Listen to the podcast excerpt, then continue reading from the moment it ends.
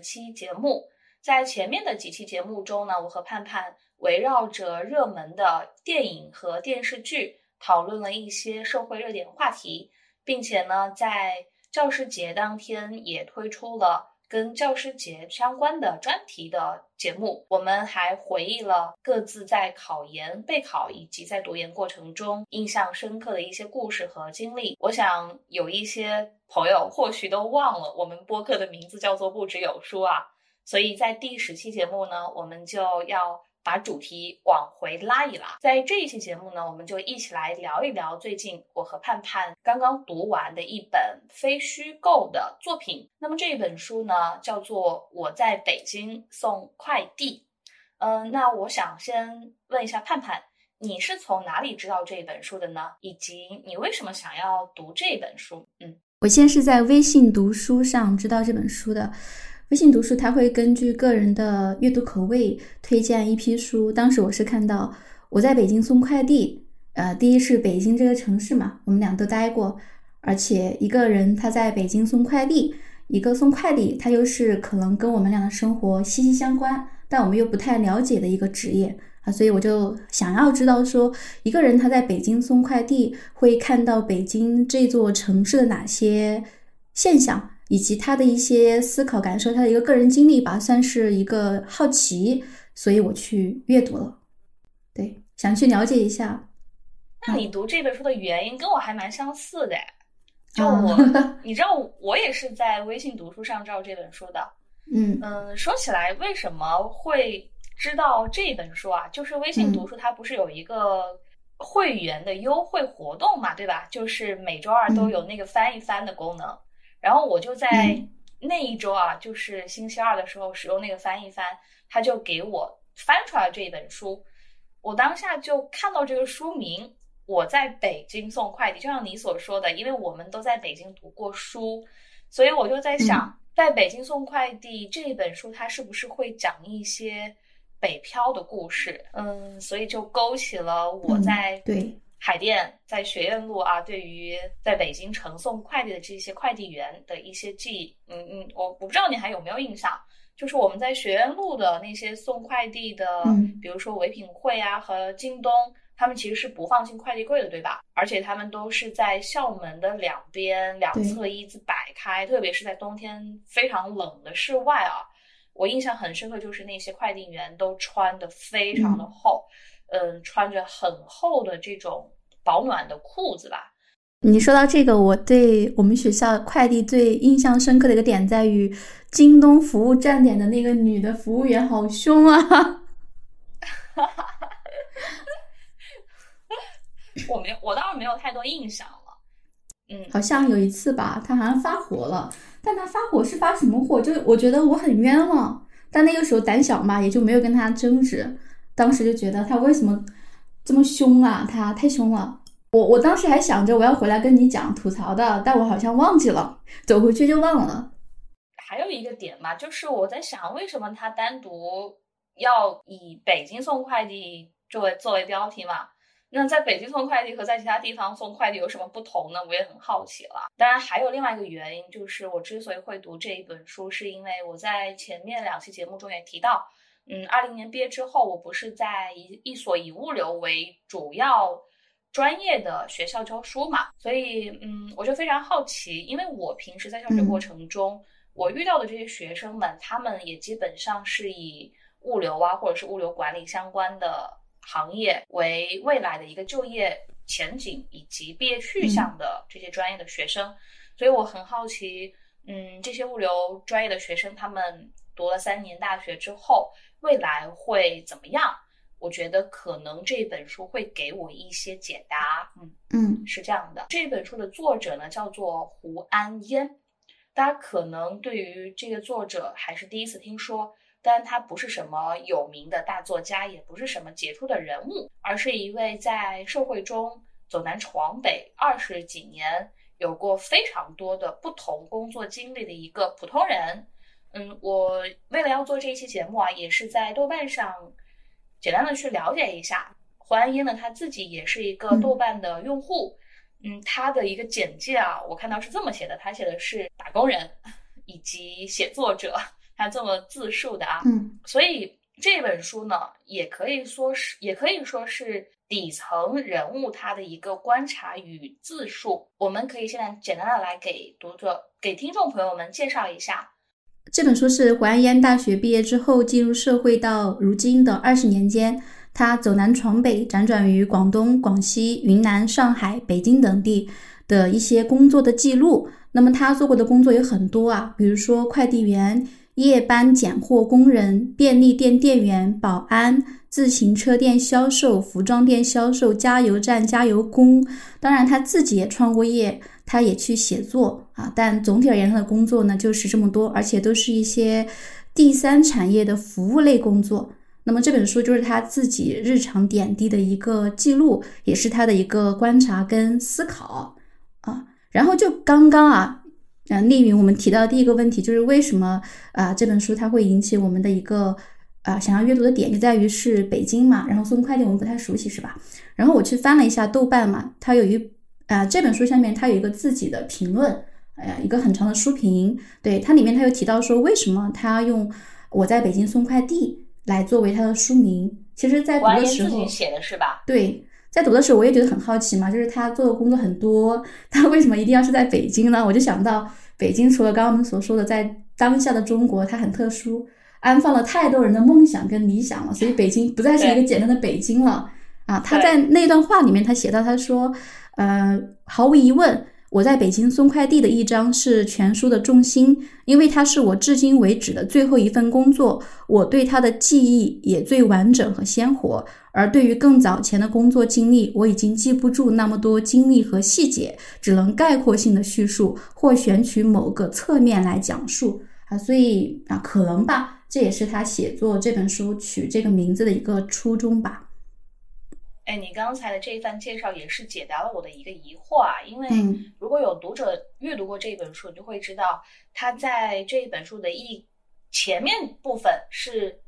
嗯，将自己最后的一份工作在北京送快递的工作放在最前面来讲述的，对，然后是将他第一份、第二份、第三份的工作放在后面来讲述，所以是有一种倒叙的方式。对，嗯，我当时其实在读的过程中，我就。读第一遍的时候还没有非常拎清楚他整个打工的一个时间先后的顺序，但是你刚才介绍完之后，我要更加清晰一些了。嗯嗯，刚刚潘潘提到胡安烟，他其实有在加油站做过营业员啊，我就想到一个梗，嗯，网上就有人这么讲，就是说当你不开心的时候，你就去加油站给这些司机加油吧。嗯，因为。当你呃心情不太好的时候，或者当你很颓丧的时候，当你很需要有一些呃鼓励的时候，你就经常能听到 加油，加满，加满。嗯，刚才盼盼呢给大家介绍了胡安烟，他在过去自己这二十多年都从事了很多工作、很多岗位。那其实我们可以概括发现，大部分的工作都是比较基层的。比较相当于是服务行业的，对吧？以及某一些还是以体力劳动为主的行业。我非常好奇啊，我们前面有几期节目就聊到那个社交软件上的爱情嘛，对吧？有一些社交软件，你在填一些个人信息的时候，它都会有这样一个问题，他说：“如果不考虑现实，你最想做的职业是什么？”嗯，范范，你有没有想过？这个问题啊，就像我刚刚说的，我今天下午想了好久啊。不考虑现实，我最想从事什么工作？我刚刚又把这个文档打开要录节目了，我又在想到底从事什么工作呢？可能不工作也挺好的呀。我觉得这个是每一个人看到这个问题第一下意识的反应吧。嗯，对对。如果我有足够的这个经济实力，我真的什么都不想做，我也是这么想的。而且而且，丽云哦，我今天下午在想这个问题，我想真的想了好久了。然后我就翻嘛，我看这本书做的一个笔记，就还原他在里面就写到一句话，就是说他好像是做哪一份派件工作做的他身心俱疲，后来他就觉得他要去辞掉这份工作，觉得自己发生了很大的改变，他不喜欢这种状态嘛，他就写到他说。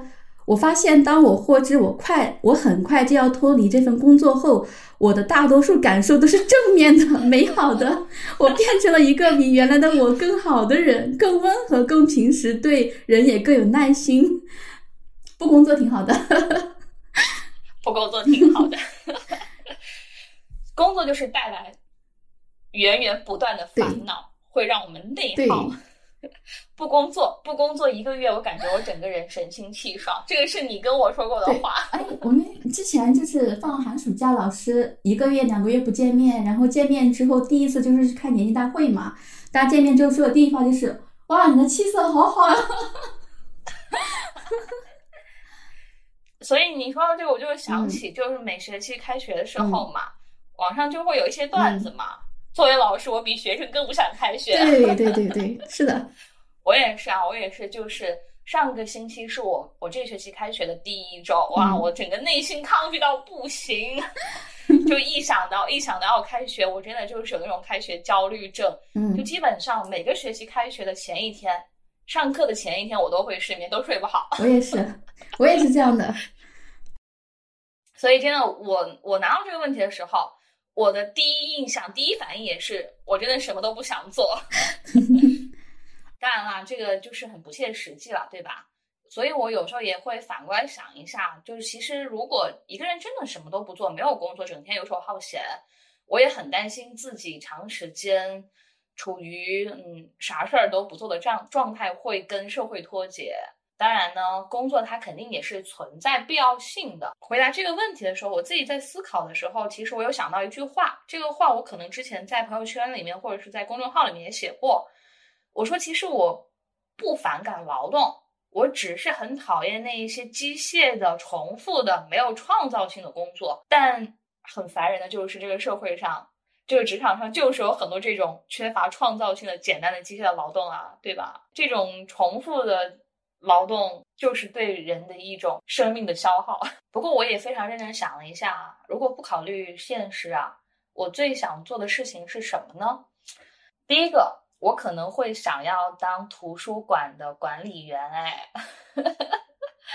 因为如果就是在图书馆里面当那种就是管理员，我就可以正儿八经的一边工作一边看书了，因为它比较轻松嘛，对吧？你可能就是。简单的去整理一下这个书架呀，做一些书籍的登记呀，或者是去呃，在这个柜台上协助帮助这个借书的人完成这样一个借书和还书的程序和流程，都比较简单嘛。我能插一句吗？啊，你说嘛。就是就是之前我也想去做图书馆管理员，或者说去书店打工嘛。嗯，对。但我去 B 站，我不知道有一天 B 站给我推了一个视频，就是在一个哪个。就是很有名的一个书店，它应该是一个文化产业下面开的一个书店，工作的一个员工，对，成品成品书店吗？还是类似于这种三联书店？类似于这种，然后他就是在里面打工的那个小职员，就是我们向往这种工作。但是他说的就是这个工作，他其实很无聊，而且要不停的去还书，不停的去搬书、整理货架，很繁琐的一件事情。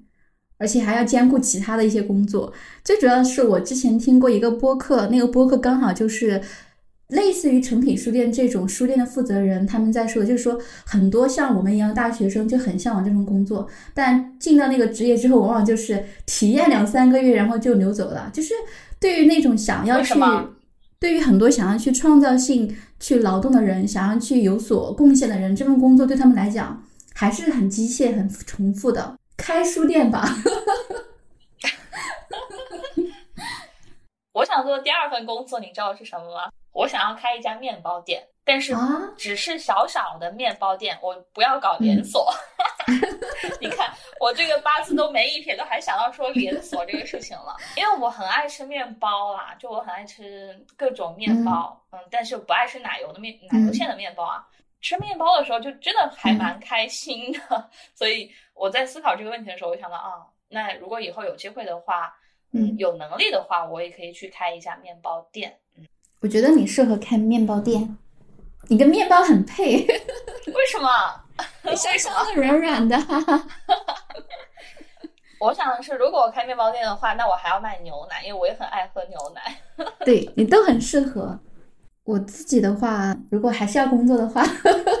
我会去做什么工作哈？不考虑现实的话，我第一个就是想去，我其实还挺想做公益的，公益我还挺想去支教的。哦对，因为我我小学我小学是在那个老家读的嘛，我就觉得我我如果可以的话，我想去那些需要教师的地方去做支教的，但我爸我妈他们可能不太不太愿意我去做，所以就所以就是还在考虑中啊。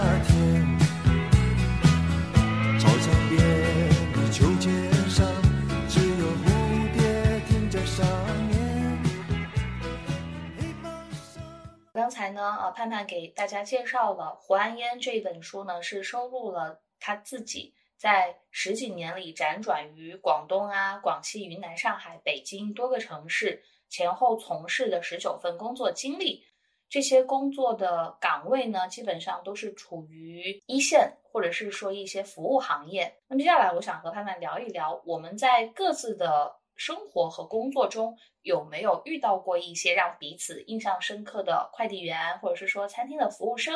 又或者是其他服务行业的一些从业者呢？嗯，有吗？有，但我的这个这个从业者，他是我本科大学食堂那个卖火锅菜的叔叔。我们大学食堂大家都知道，阿姨的手最喜欢抖嘛。我们的阿姨的手不仅喜欢抖，而且她对我们这些学生很凶啊。我每次去打菜的时候，他都会凶我们，就感觉好像我们吃多了一样，就吃多了好像把他给吃垮了一样。明明我们是消费者，是付了钱的呀。对呀、而且又不是他的东西，他就会好像卖给我们多了，他就会亏了一样。但那个叔叔就是那种每次一到饭点，你一跨进那个食堂，他就很快乐的在那里吆喝，然后说今天火锅菜有什么，声音特别大，而且他说话还特别特别有节奏，很快乐的一个叔叔。然后去他那儿买菜的时候，他也会很开心的跟你介绍说今天有什么，然后热情的给你推销，就跟旁边那个阿姨跟那个大叔截然相反。然后那个时候就觉得吃饭也挺快乐的。所以让你印象深刻的就是这个叔叔他呈现出来的一种非常热情的状态，对吧？工作状态。对，首先是他很亲切，就感觉想让人接近嘛。另外一个点就在于，嗯，我一直觉得基层的一些服务人员嘛，好像是社会对于他们的评价不太高，也觉得他们好像地位比较低，没有什么能力，没有什么文化见识，所以就有点歧视，导致有一些基层人员就好像自己也觉得自己怎么怎么样，从而对这份工作产生一个厌烦的心态。啊，我是在那个叔叔身上看到了一种，是他从自己的工作当中找到了乐趣，嗯，他干得很开心，也很感人。嗯你说到这个叔叔，我就想到今年上半年，我忘了是几月份啊，嗯我去一家麦当劳店吃吃东西，吃汉堡啊。嗯其实那家麦当劳店呢，离我住的地方比较远，我就是出去玩看电影的时候，嗯嗯在那边吃晚餐吃汉堡嘛。然后呢，就有遇到一个很年轻的店员，一看就很年轻，他说话声音很温柔啊，是个男员工啊。而且呢，又非常真诚。他戴着戴着口罩嘛，我就只能够看到他那双眼睛啊。他就很希望我啊，能够帮他完成任务，进他所在的那个门店的粉丝的福利群。像一般这种情况，我都会拒绝。但是他，嗯，说话好轻柔，好温柔，而且呢，嗯，又非常的耐心。虽然我没有住在那附近，但我实在没有办法拒绝。很多情况下的确就是。嗯，当我们自己非常认可自己的这个劳动、这个工作它所带来的一些价值的话，我们也能够从中得到一些快乐。那就我自己的话，我其实今天在思考这个问题的时候，我也想到蛮多的。首先，第一个就是，嗯，Tony 老师，理发师这个行业，我其实是一个还蛮喜欢跟理发师聊天的人。我看到他，你是一个异类啊。我我就猜到，我说我这么讲的话，盼盼你肯定就会说我很异你你你肯定不是那种会和理发师聊天的类型，对吧？当然，当然前提是我会就先要去尝试，先去试探一下，我要会观察对方他是不是愿意打开他的话匣子，愿意跟我聊。就有一些理发师他可能嗯就是那种专注在给顾客剪头发、做设计的这种类型，他不是那种会愿意去跟你聊那么多的。因为像现在就是剪头发这些理发师，你其实不问的话，他是就是你是嗯看不太清楚他的，看不太出来他的年龄的嘛。所以有些时候我看到一些非常年轻的理发师，我就我我有时候就会很很直接地问我说，方便嗯透露一下年龄吗？我不知道为什么啊，就是我就是对理发师这个职业有一种好奇，我就很想要知道 他们是怎么一路走过来的，特别是有一些非常年轻的学徒，他们在进入这个行业的时候都只有十五六嗯岁，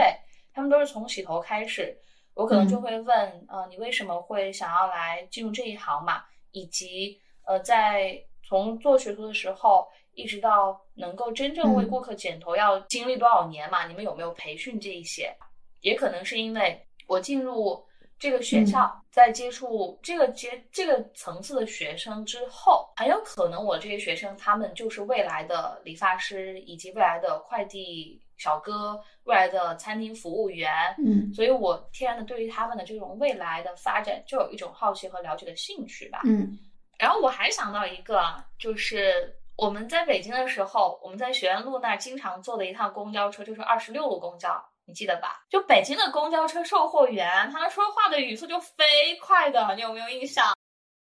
就我在那里，对，就那个时候不是又在在那个中关村那儿实习嘛，我就经常坐二十六路公交车。哇，我坐了坐了可能两年多的时间啊，那些售票员他报站名，或者是说希望乘客给老弱病残让座，他说的那些话我完全没有听清，基本上都是要半猜半听我才能够大概知道他说什么，因为他就是有那种特有的北京口音在里面。我大学的时候，老师就在北京念的书，他就开始吐槽北京的那个公交车服务人员的北京本地话太地道了，外地人听不懂。这么多年过去了，北京都变成国际大都市了，这一点居然还没有改过来还，没有。嗯，对，对外地人不太友好。嗯，是的。那其实还有一些店铺嘛，就比如说有一些嗯化妆品店，或者是说一些超市，嗯有一些员工他的贴身服务其实让我很不喜欢，比如说屈臣氏。嗯 但现在好像改了一点了，他不会改了一点是吧？对，哦，改这个是嗯，我们刚才回忆到的啊，自己在生活中所遇到的一些彼此印象深刻的啊服务人员。那当然呢，呃，作者他自己啊，在这本书里面也写到了前前后后在不同的岗位上的打工的经历，可以说是以以近乎摄像机般的敏锐的方式捕捉下了自己在打工的过程中他觉得一些生动的、有趣的场景。呃，那么盼盼，你在读这本书的过程中，你对黄安烟他在写作过程中的哪一份经历，或者说哪一些时刻，给你留下了一些比较深刻的，或者是说一些呃让你有共鸣的阅读的体会呢？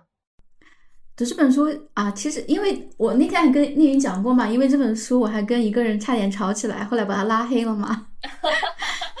在在那个微信读书上评论区那里 battle 了起来啊，骂战了起来。对，嗯，当然我是很弱的哈，没有气势的去回应了他。嗯，但我想说的就是说，我不太喜欢，就像某些人他们带着一个标签跟预设去读书嘛，读完之后他没有给到自己想要的答案啊，所以就会对这本书的评价很低。嗯，那对我而言，这本书啊，就像刚刚我说的，我觉得我是基于一个好奇想了解嘛。但除此之外，就是我读完这本书，给我印象深刻的点，能够感触到我的还是挺多的，真的挺多的啊。虽然有时候会觉得说，啊，这些话题它其实是很多人都会去思考，也都会遇到的，但却不是每个人都会把它形诸文字，把它很深刻的讲出来的啊。所以，呃，对我而言，可能第一个点哈，丽云应该也知道，就是关于他说的那句话，他说。人们常常说爱情是盲目的，但在我看来，爱情恰恰是最不盲目的、最不功利的、最忠于本心。相反，仇恨才是盲目的。哦，啊、对因为在这个地方，他讲了一个他的工作嘛，就是他做那个加油站的加油工，然后哎他去加油的时候就会问那个，对，问那个司机说你加那个九十七号还是九零号？但是在司机看来，就这个问题就很愚蠢，不怀好意。然后他就会把气发到那个售货员身上，对他冷嘲热讽嘛。啊，对于这件事情，胡安烟他的记录，他就是说，嗯，他们在工作中受了苦，吃了气啊，受吃了苦，受了气，就把怨恨发泄到他们身上，好像零油价涨了零点一元，他们就会呃钱会落到他们的口袋，他们好像在助纣为虐，在压榨他们的一样。但是其实他们没有获得这些东西啊，所以他还有一句话，他说：“卑贱的人如果心怀不满，就只会欺负别的卑贱的人，因为反抗权势是要吃苦的。如果实在是谁也欺负不了，那就只能去虐待动物了。”你说到这个，我当时读的时候也划线了，我印象很深刻。它里面就提到说，仇恨比爱情要盲目的多嘛。他说，他其实是说，加油工和出租司机可能不是敌人，也不是朋友绝对不是朋友。嗯，对，可能不是敌人，但绝对不是朋友。其实我读到这个时候，嗯，我不是没有去过加油站，就是我没有去加油站加过油，也没有就是说做过加油工。但是他那里写的时候，的确是让我嗯。有一种还蛮震惊的感觉吧，就是我没有想到说加油工和出租司机嗯。其实他们本应该都是属于同一类型的这种底层人，都是在嗯、呃用自己的这个赤身肉体去做一些非常辛苦的事情，按理来讲应该更加能够去理解彼此的，对吧？但是呢，嗯，非常遗憾的就是在我们现实生活中，我们很希望去能够获得同一个阶层的人的理解，但是很多情况下却恰恰相反。你说到这个，我其实我其实就想到啊，我在读这本书的时候，有一个非常印刻印象深刻的点，就是黄岩他自己在写他第一份大家处于工作在酒店实习的时候，他就讲到一个例子嘛，他说他自己就是呃在宴会厅撤场搬椅子，因为当时呢他自己啊就是可能每一次最多可能就码那么一两把嘛，他就非常的努力嘛。他觉得他自己是一个热爱劳动的人，他就一次多码了几把，嗯其他同学呢就围过来调侃他。胡安烟他也非常的敏感嘛，他就在里面写到，他说其实他们是在恼恨我，因为我太卖力了，领班就会用同样的标准去要求他们，并且呢，他还在书里面提到，在酒店实习的时候呢，很多同学都会刻意的跟呃领班呐、或者是西餐厅的领导啊、经理啊搞好关系嘛，甚至是近乎谄媚的方式。所以作者就提到说，那些同学呢，似乎是把这当成是进入社会的一种必修课，也就是去巴结比自己位置还要高的人。嗯那读过这本书的人，你就会知道，其实胡安岩他是一个社恐，对吧？他也是一个不怎么去懂得这一些巴结、谄媚权贵、结交权贵，嗯，蝇营狗苟的这种人。其实读到这里，我有一点像是在照镜子吧？为什么会这么讲呢？就是我觉得我自己也是一个在某种程度上不太会懂得这一些所谓的社会运运行规则的人。我最近其实呃也在读另外一本书，那本书我们在前面的上一期的节目中也提到了，就是黄登老师的《我的二本学生》。他那本书里面，就是黄东老师就写到他自己带的那些学生，嗯，有很多学生呢，就是因为他最快能够适应社会现实，这些年轻人呢就能够最快、最直接的获得较多的发展资源和现实的利益。工作三五年之后，能够在广州、在深圳买房，嗯对吧？可以说是走上了人生巅峰。那也有一个学生呢，他就是天然的不懂这些，所以他嗯毕业在很多单位沉浮了几年，一直都没有得到一个很好的安放。嗯读到这个时候，其实我心情很复杂。就是黄东老师他在书里面提到，他自己在嗯读书和对的那个时代还是计划经济时代嘛，但是在现在，他的学生包括我们都是处于一种市场经济主导之下的这种资本与资源占主要主导权的一种教育。那这种教育其实人他也。慢慢的资本化了，人也成了资本的一个链条。我就想到嘛，达尔文他不是提出了适者生存嘛，对吧？在资源匮乏的这个时代环境里面，你好像不得不要去通过竞争才能够得到更多的生存资源，这是没有办法的一件事情。但是，并不是所有人他都有这种想要去出人头地，想要去为了竞争碰得头破血流的这种能力和想法。但是，社会的进步，它又必然就是要用这种竞争的方式来去实现对于发展的一种倒逼。所以，像黄东老师。像胡安烟他在书里面提到的这些懂得去谄媚的，通过去搞好人情关系的这些学生，他们其实在某种程度上也是适应了这种所谓的很现实的竞争机制的人，所以他们就能够更加轻松的把握资源，获得更多的自由。嗯，丽云讲到这一点的时候呢，我就想到一个问题，就是，嗯，达尔文说，社会达尔文主义说，整个社会它是要弱肉强食，需要在有限的资源当中，我们靠竞争夺取对我们的利益最大化，才能够去让自己在社会占据一个有利的地位嘛。嗯，但是我我不知道为什么，我就一直在想，社会的资源它的有限性是它本来就是有限性呢，还是是资本让他们变成了一个有限性的样子呢？啊、我觉得两者都有，因为社会就这个整个自然它的资源绝对也是有限的，对吧？你人越多，那平均到每个人手上的资源肯定就是更加有限的。嗯，资源是有限的，但为什么大家就是不可以和平的发展？一定要透过竞争这种方式，要去争个你是第一，我是第二，你你是第三。那如果我们都能够处于一个相对而言比较平均的水平的话，比较和谐的话，就是我们都不去卷的话，那最后我们的社会是不是就会活得比较轻松一点呢？这是人性的，这是人的本性嘛，就是想要去获得更多，人的贪婪的这种本性，他这种不知足的这种本性。所以，所以刚刚你你说那个话题，我就想到他在这本书说的另外一个问题嘛，就是他提到他有一次是去做那个也是服务员吧，然后他们那个老板说要给他们那一年干的最好的五名员工买那个保险社保啊，然后他就推荐了其实业务能力很差的胡安烟，但是胡安烟他就觉得也没有很差了，应该也没有他就最后一名了，他中等吧他卖不出去东西，这对，他就倒数的那种。然后他当时就觉得自己好像没有能力，因为是最好的嘛，他不是那个最好的，而且他觉得他被选上了之后，其他的同事就有话说，不满意嘛。他就为了和谐，为了不增添烦恼，就跟他那个主管说，我不需要，我就就不让我不要给我买保险了嘛。嗯，然后他他有一个二十年后再重看这件事情嘛，他那段话我印象也很深刻。呃，这是二十年前的事情了，当时我对个人的权利毫无认识。换了现在我可不会那么蠢，今天的我会坦然接受，这本身就是每一个劳动者的合法权益，不是资本家的恩赐。如果其他同事对此有不满，那么是他和资方之间的矛盾，不是和我的矛盾。因为我刚刚我提到这个问题，我就想，有时候其实那个矛盾它不是说是我和你的矛盾，它其它其实可能就是资本它故意把这个矛盾转移了，转移到了下面，让你们俩自己去竞争，相互的厮杀。这就是马克思所说的嘛，资本的本质啊，它就是要剥削呀。其实按理来讲，你作为这个资方，他就应该给每个员工去购买，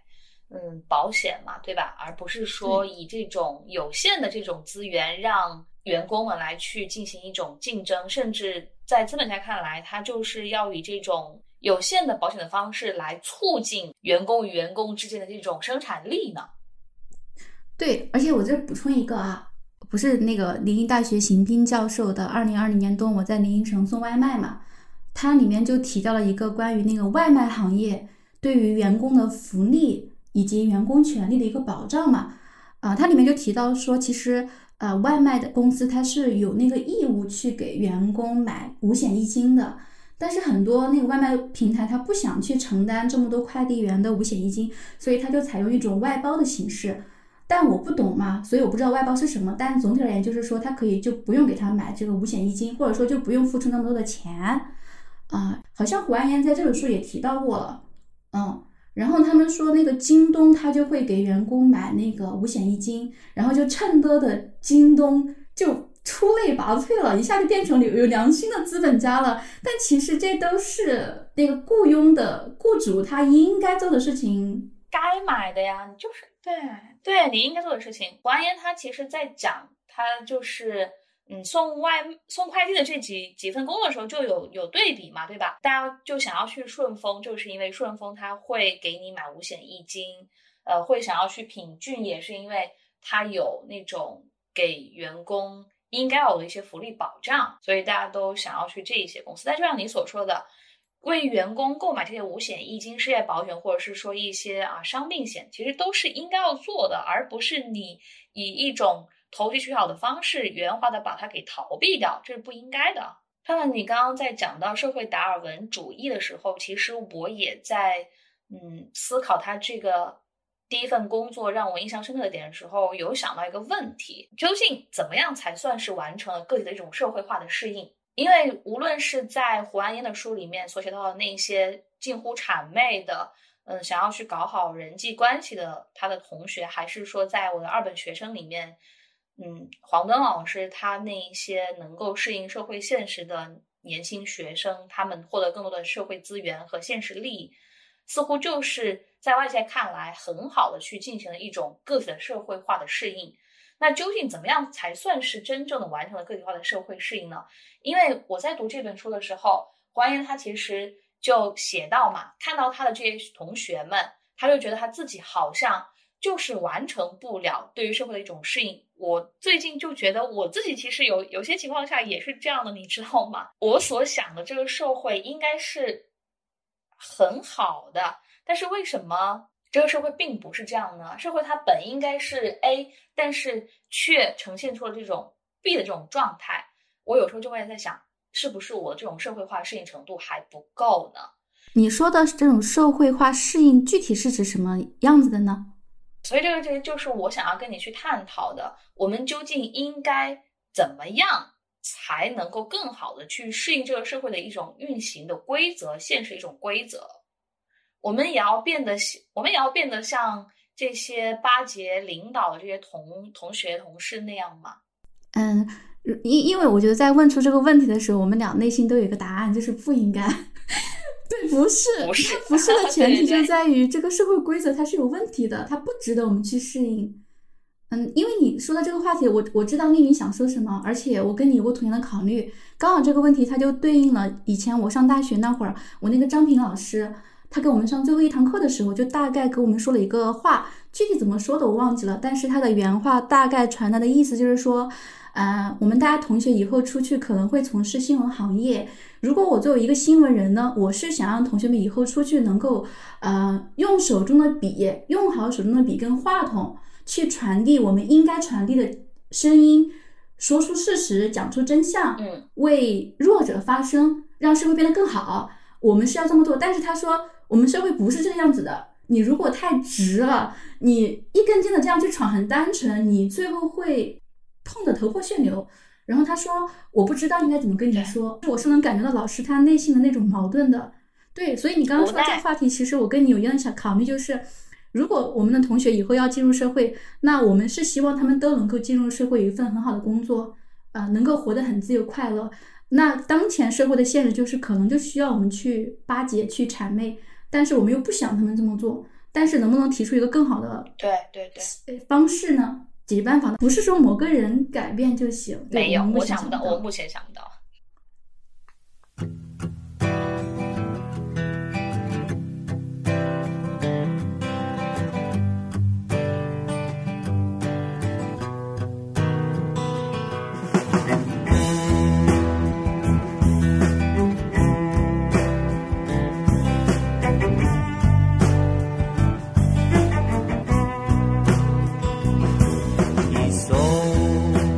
自由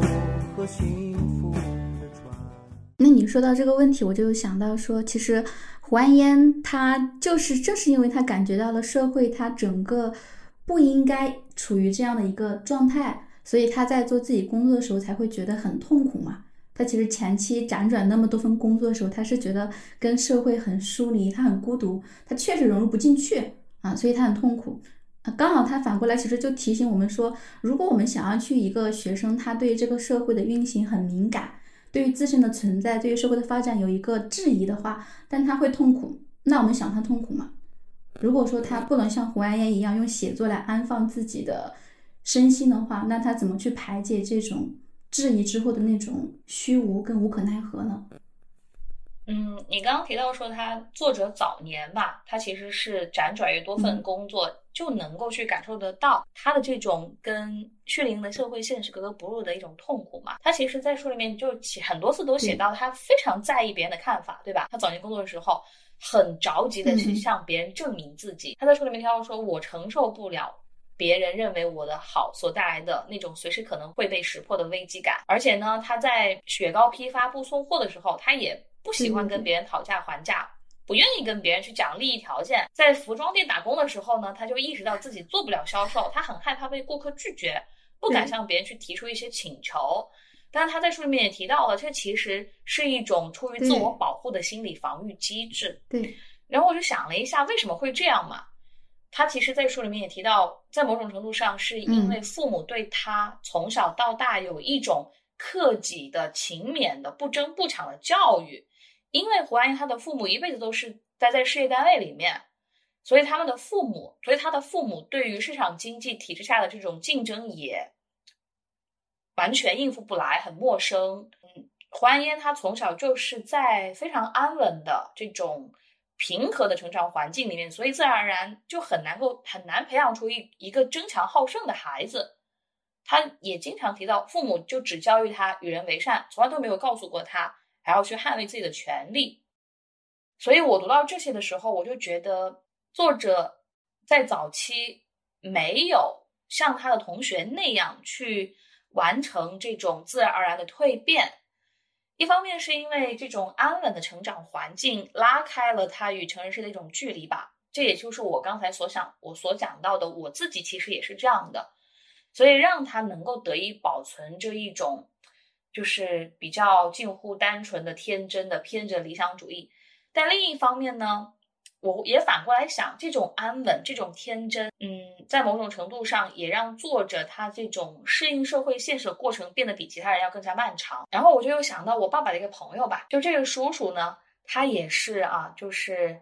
从小到大可能是生活在像胡安烟的这种成长环境里面，事业单位的家庭。然后这个叔叔他自己也是在一个啊体制内工作，他的妻子、他的爱人也是在体制内。然后他对子女的这种期待，或者是说他们俩他们两夫妻对于孩子们的这种未来的规划，也是希望他们能够安稳的进入体制内。嗯，有时候就聊天嘛，就我和我爸妈他们聊天，我就会发现我爸妈他们对于子女这种期待，对于我和我弟的期待和这个叔叔对于他们子女期待是不一样的。因为嗯，这个叔叔他们家条件其实挺好的，但他两个孩子都是在大学就。进入了那种毕业就会包分配的工作，我和我弟就没有。当然呢，可能从这里来讲，我觉得呃也是做这样一种判断，可能相对来说有点片面啊。但是的确也是可以在某种程度上去反映出来，家庭的这种成长的环境，它其实对于子女的一个发展有很大的一个影响的。嗯，确实是这样的。也因为刚刚我还翻了一下嘛，胡安烟他自己在写到。他的父母应该是属于老实本分的，老老实实工作一辈子的那种人。嗯，他里面他写到，每年春节的时候呢，我们家甚至很难找到一个串门的对象，往往快到元宵节了才匆匆去拜访一两家我妈的同事。所以他们家可能父母也是属于那种性子比较温和、沉沉稳的一一类人吧。所以胡安烟他的性子也是那种。不争不抢啊，或者说他不知道如何去争，如何去抢，也不想去争，不想去抢的这样一种性格。然后刚刚说到那个话题，我就还是会想到我的学生，因为我总是会感叹去比较一个普通班他家境很优渥的小孩，跟一个普普通通家庭的小孩，可能可能在承担几万块钱的私立学校费用还有点困难的一个家庭嘛，就是在他们的精神面貌上、为人处事上，在整个社会跟啊外人。跟他者的一个沟通上，确实还是很不一样的。有这种情况啊，家庭环境影响确实大，但也并不是那个人所说的不成功的父母就教育不出不成功的儿子。这个就是基因的傲慢啊！他 就想到了最近大家都在网上调侃的李佳琦的直播嘛，对吧？其实胡安烟，你刚刚说到胡安烟，他说他进入社会适应社会很难嘛，觉得朋友好像以前身体里藏了一个社会人，等到毕业的时候把壳一脱，就融入社会之中了，像鱼一样。其实我以前也有这样的疑惑，我的朋友大学毕业之后，他们就好像很自然的就开始去找工作了，开开心心的上班了，我就觉得好像我怎么我都进入不了，我还觉得。我哪哪都不行，我还不想进去，或者说，我根本压根就没想到我这么快就要工作了，我很迷茫。握手，真的，我就是在想，为什么别人都可以，我就为什么不行呢？就无论是感激也好，还是说在工作上也好，为什么在别人看来都是如此游刃有余、轻而易举的一件事情，在我就是做不到呢？我就是没有办法说服自己呢？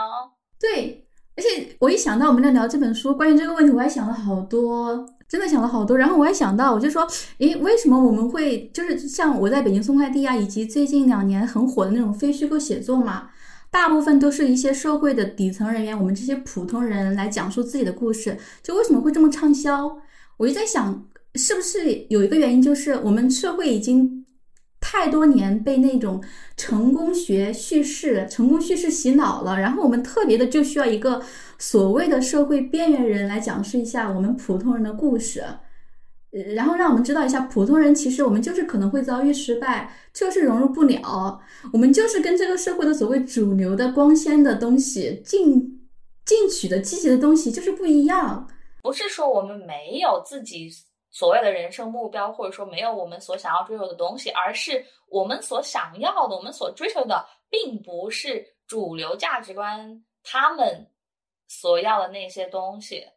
就像在录节目之前，我跟你说嘛，我这周日要去参加一个茶话会嘛，那个主题叫做“待在舒适圈是可耻的吗？”我就经常在想啊，我作为一个不争不抢、踏实平凡的人，我就没有躺平的权利吗？究竟是谁想试图让我们突破舒适圈呢？我们要突破舒适圈干啥呢？我就在想，嗯，因为就是我在学校里面嘛，就是有听到过很多老师，嗯，我跟他们交流的时候，我就说，嗯，我并没有那么想要评职称，哎。然后那个老师就说，我以前也跟你一样，等你到了我这个年龄，你就不这么想了。我就在想，为什么要把你的观念强加在我的身上呢？对吧？我就是想要做好我自己教书育人这个本职工作，我不想要去为了评职称去做一些我自己很讨厌、很反感，甚至是让我觉得我没有办法去说服我自己的这些事情，会让我很痛苦。我就算评上这个职称又怎么样呢？对吧？那我就多了几百块钱而已。我就我，而且我就想到说，为什么我们一定要去评职称？你因为你刚刚说到你那个同事嘛，他说，当你到了我这个年纪，他是结婚了吗？有家庭是吗？对，所以他其实是基于自己，他需要金钱，更多的金钱来支撑家庭，所以他才需要去评职称嘛。所以，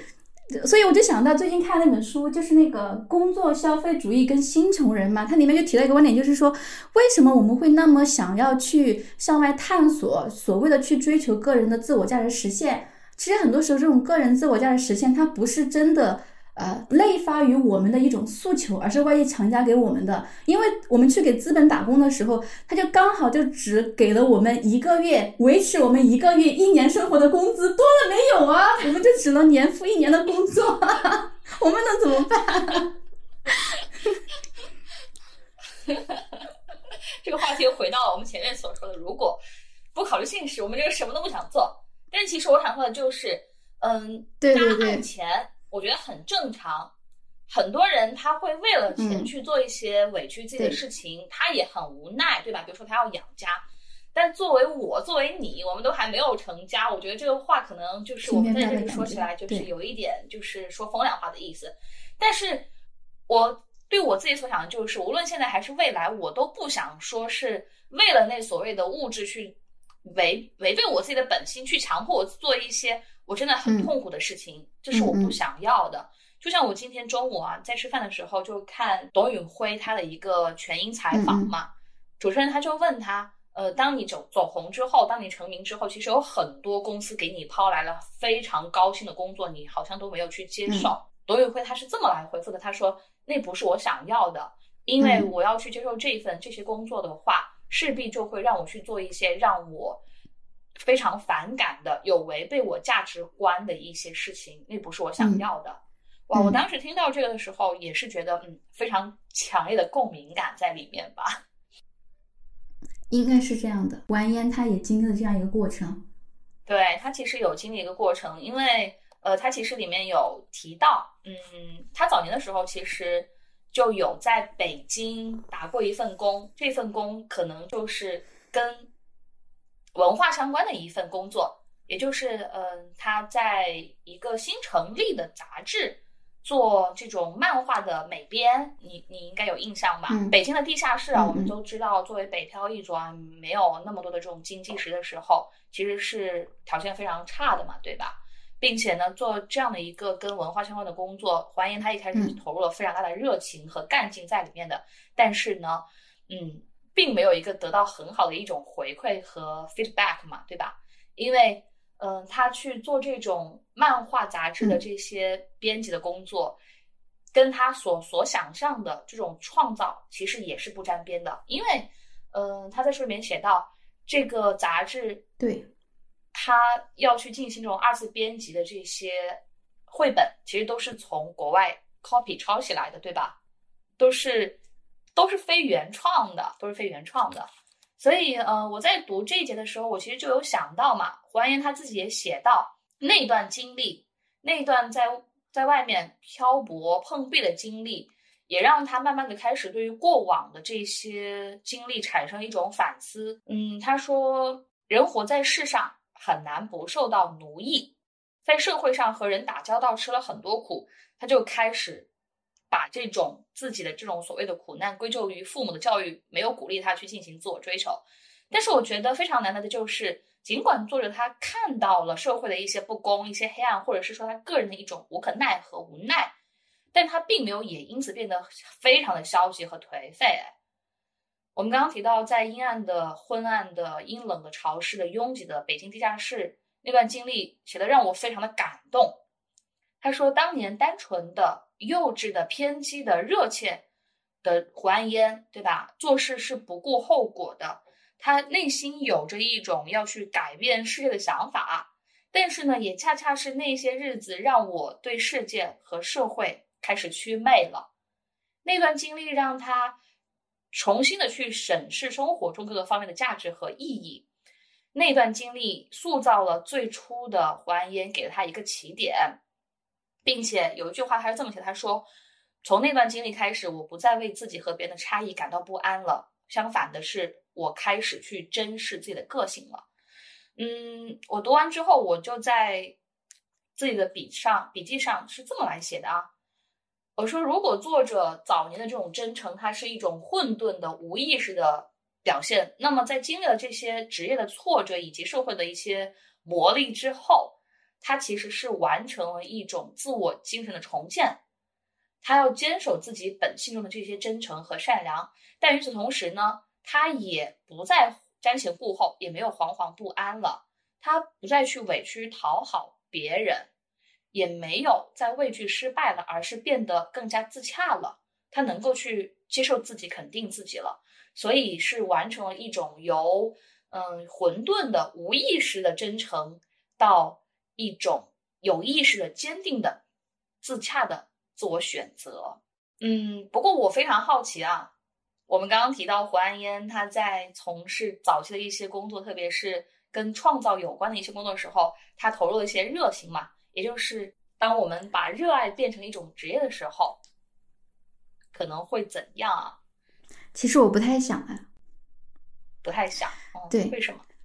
因为我虽然我因为这个过这个问题拿给我的时候，我第一反应是我没有这个经验，所以我觉得我说好还是不好，可能都不太对。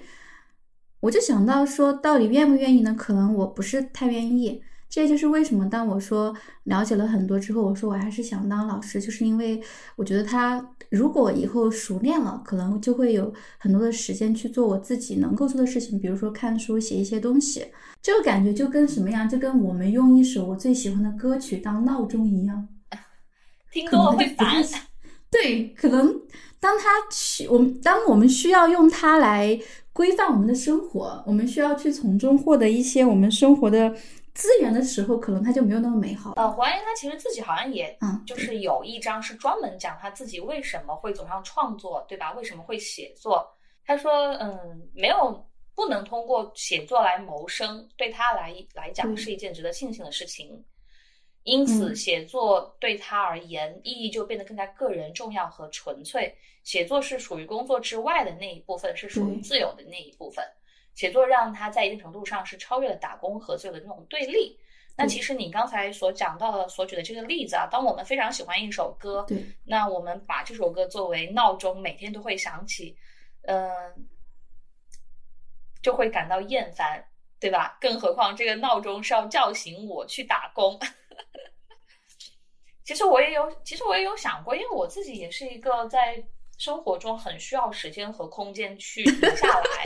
嗯、拉开与工作的这种距离的人。那呃，我很需要这一部分的空闲时间去思考、去读书、去写作。那我也就会想，那当我把写作、把读书变成一种没有那么纯粹的事情，我还会喜欢吗？我还会呃坚持下来吗？当有人就是一直在后面拿着鞭子，对吧？比如说可能是编辑啊，或者是什么样的一些人物啊，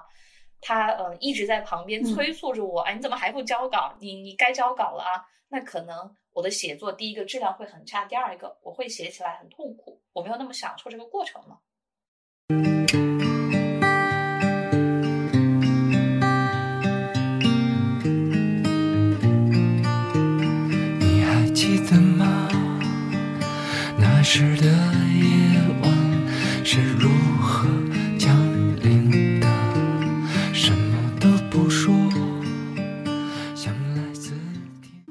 天。丽云说到这个时候，我就想到我最近看的一部电影，嗯，胡歌主演的《不虚此行》嘛，啊啊，对怎么，样？它其实也是讲的一个失败者、边缘人的故事嘛，一个普通人的故事。然后我就想到，它里面也是说，呃，胡歌饰演的角色文善，他是一个编剧专业的研究生。然后他毕业之后呢，在北京刚开始是需要是想从事编剧行业的，但是呢，他跟我们可能有点类似，在于他不执着于那种成功叙事，也不想去产生市场他需要的那种好看的，呃，好看的吸引眼球的一些所谓的主角嘛。他想写生活中的一些普通人，戏剧性可能没有那么强，但是市场不需要，但是是真实的人，对对，吧？真实的，但是市场不需要，就否定了他。啊，所以如果让我们俩去做这个工作，甲方爸爸跟我们讲，你需要写一个什么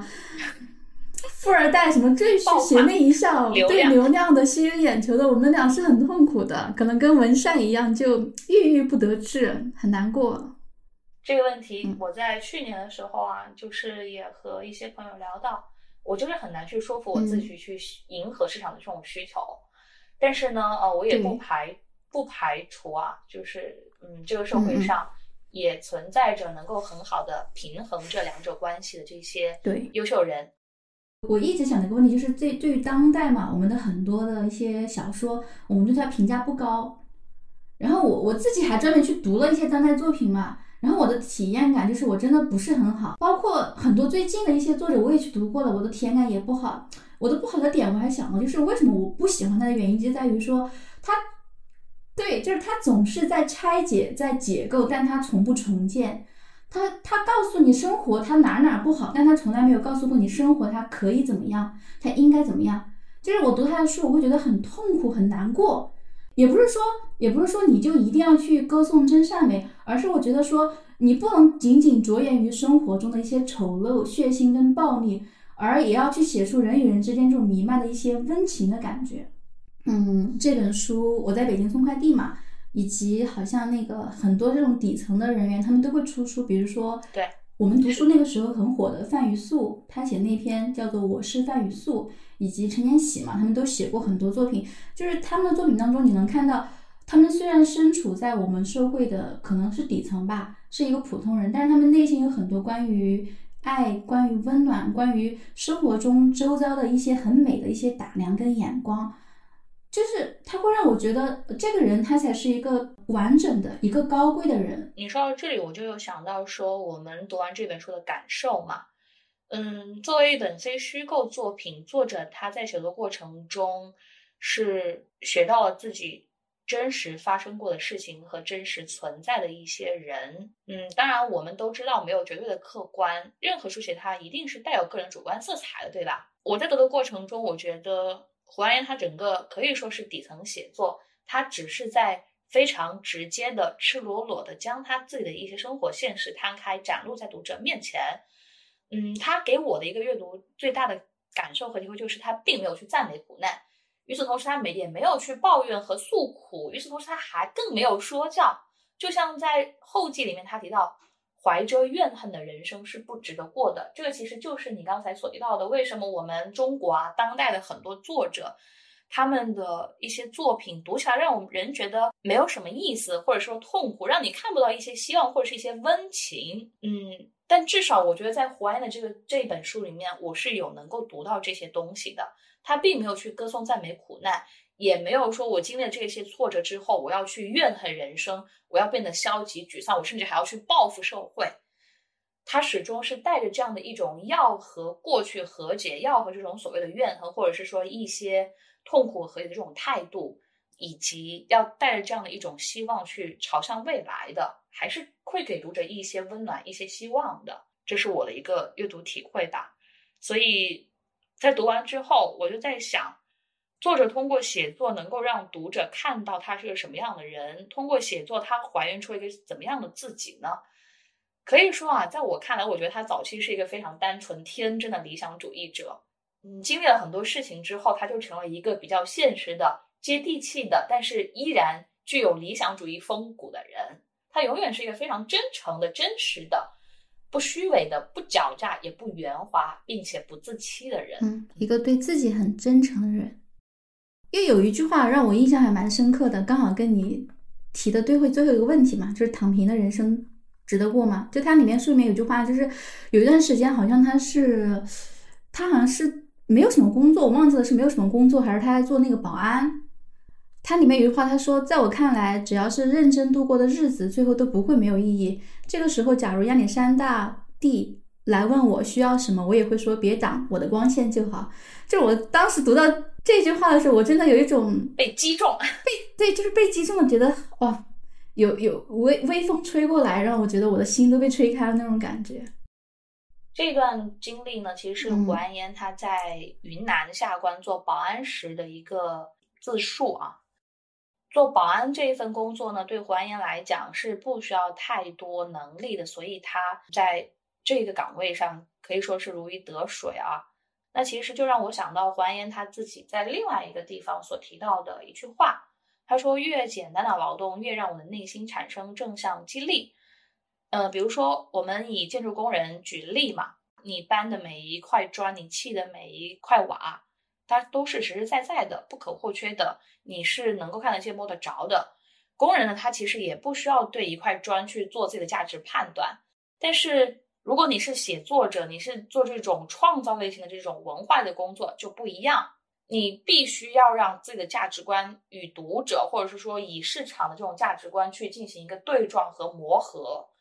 所以，嗯，黄岩觉得他其实在某种情况下也会觉得很累、很虚无。我就又想到，我们怎么来去看待简单的机械的体力的劳动以及复杂的脑力劳动的关系呢？是不是单纯就只有这种高精尖的这种脑力劳动，它才能够让人产生一种正面的自我肯定呢？其实并不一定是的，对吧？你说那个点我能理解哈，但我有一个另外一个想法，就是他刚刚那句话，他说越是简单的劳动，越容易在我心里产生正向激励，因为我能够很直观的看见我的劳动对人产生的价值。我就会从后面那句话去反推前面那句话，我就会想他所说的简单的劳动是什么？就是刚刚嗯丽云举了个例子，就是建筑工人他搬砖嘛，嗯，建筑工人他搬砖这个工作，他虽然简单，但其实他并不能够很直观的就看到他的劳动对人产生的价值。我倒觉得说，可能像那种快递员，他能够是直接的一对一服务的。他的服务对象就是人，也可以啊。对，可能他才是。我觉得也可以，建筑工人。我是觉得他这种才是可能是还原他所说的那种简单的劳动。快递员他可能带给人的这种就是价值，他是及时就得到满足的嘛。但是像建筑工人，他可能是一个需要长时间投入，是一个延迟的满足吧。因为当你看到一栋大楼它平地而起，作为建筑工人，他也可以非常自豪的跟他的子女说：“哎，这栋楼是爸爸建的哟。”我觉得这也是一种正向的激励。其实说到这个的时候，我就想到马克思他不是就有提出过人与劳动对象的这种异化嘛，对吧？我们现在这样的一种流水线的这种生产，我们脚上穿的每一双鞋，我们喝水用的杯子，都不是像原始时代像过去一样自己去织出来的，自己去。烧出来的，而是通过机器给制造出来。即使是在这条产业线上，嗯，有不同的环节，每个环节上都有对应的一个职员、一个工人，他在去把关，但是他都只是那个部分的一个完成。最终这双鞋、这个杯子的呈现，其实他都没有完全参与整个过程，所以很难像刚才我们所提到的，嗯，复杂的劳动。它不太能够去产生这样的激励，而简单的、直接的一些劳动，它就更加能够去产生这样的激励吧。这是我在读的时候我所想到的一些点啊，可能也不一定正确。嗯，不是不是正确与否，而是我们说我们每个人的看法都可以来给他注解嘛。因为我是读在这个地方，我是对他简单劳动这个他的描述，我是在想，在他心中的简单劳动是什么呢？然后你刚刚也提到了关于在我们的一些。文本当中，他对于这个劳动跟人的关系的一个讨论嘛，比如我们刚提到在工厂里面，或者说举一个例子，就是以前的鞋匠，我们会看到很多手工艺人，以前他们是一双鞋，嗯，一件衣服，一个瓷器，它的东西是有某一个匠人他把它从头到尾制作出来的，所以那个时候手工艺人他跟自己的产品的距离是很近的，那个时候他就会产生一种很强烈的自豪感，职业自豪感。但到现在为止，就是我们我们可能就只是生产这个事这个事物的某一个部件上的一颗螺丝钉，啊，这个很经典的描述。所以很多时候，当那个东西它最终完成之后，其实离我们确实是很遥远的。所以在这种情况之下，就是我们能够从创作劳动当中产生一种价值感吗？可能就很难。对，丽蓉还想跟你说一个点。嗯，就是就是我我还是想，就是今天我晚上又把那个范语素的《我是范语素》又看了一遍嘛。然后你看，我们之前第一期聊过王慧玲的基层女性，我发现有个点，就是在这本书里面，胡延安他作为一个男性哦，他自己想要去外面去闯荡、去找工作的时候，就是在他的那个讲述当中，他完全没有那种就是关于。真的是没有自说自己身为一个男性，我现在去冲破什么东西，父权没有，家庭没有。但是对于范雨素跟女性来讲，她们第一次去到社会需要确认的就是自我的女性身份。我们的话题总是能够在任何时候回到召唤出女性主义这样的一个主题出来。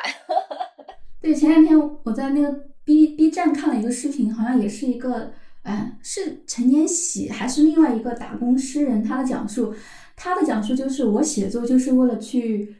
呃，确证自我，去去去找寻自我。我要去记录时代，记录我们这一代普通人的生活面相。但真的是对于王慧玲跟范雨素，以及啊，好像前几天有个很火的一个呃中年女性，好像她就是呃离婚了嘛，然后带两个孩子过活，然后最后通过自己学画画，然后就成为了一名画家。她的讲述当中，就是最开始她就是要走出家庭。走出婚姻，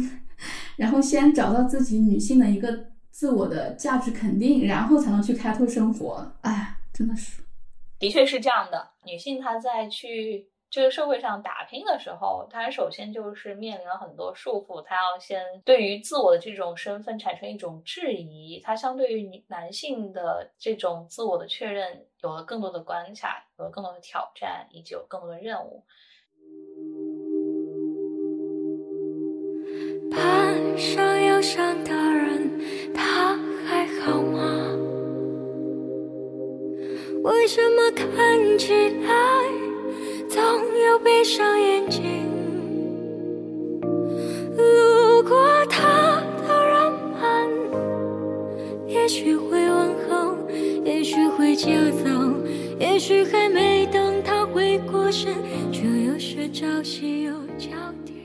在这期节目中呢，我和盼盼围绕着胡安烟这一本《我在北京送快递》聊了非常多的内容。那么啊，到这里呢，我们这期节目差不多就要接近尾声了。最后呢，我想用我自己读完这一本书之后所写的一个书评来做一个总结。我说，其实我该预料到作者在这本书的写作走向和叙事逻辑，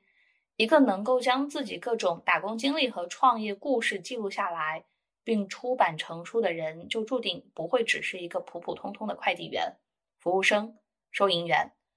他要读书，他善于观察，他会思考，他能够写作，这些都让作者在困窘艰辛的现实生活之外，拥有了更多的自由自主。与此同时呢，也正是这样一个学历不高、四处游荡的打工族，凭借着自己的故事与文字，让我们感受到了底层的真纯、善良、质朴与倔强，不屈于世俗，也不纵于物欲。我想。作者的存在方式与生活态度，也给那些每天奔波劳碌的人打开了一条通往更多可能性的通道。形而上与形而下，同样能够彰显出生命的鲜活与热烈，保持教养与勇敢，精神抖擞去生活，百折不挠，爱与恨。或许多年以后，我教过的学生中，也会有人写下这些接地气的文章。我非常期待能够听到他们的故事。好，那这一期节目呢，到这里就要跟大家告别了。我们下一期节目再会，拜拜。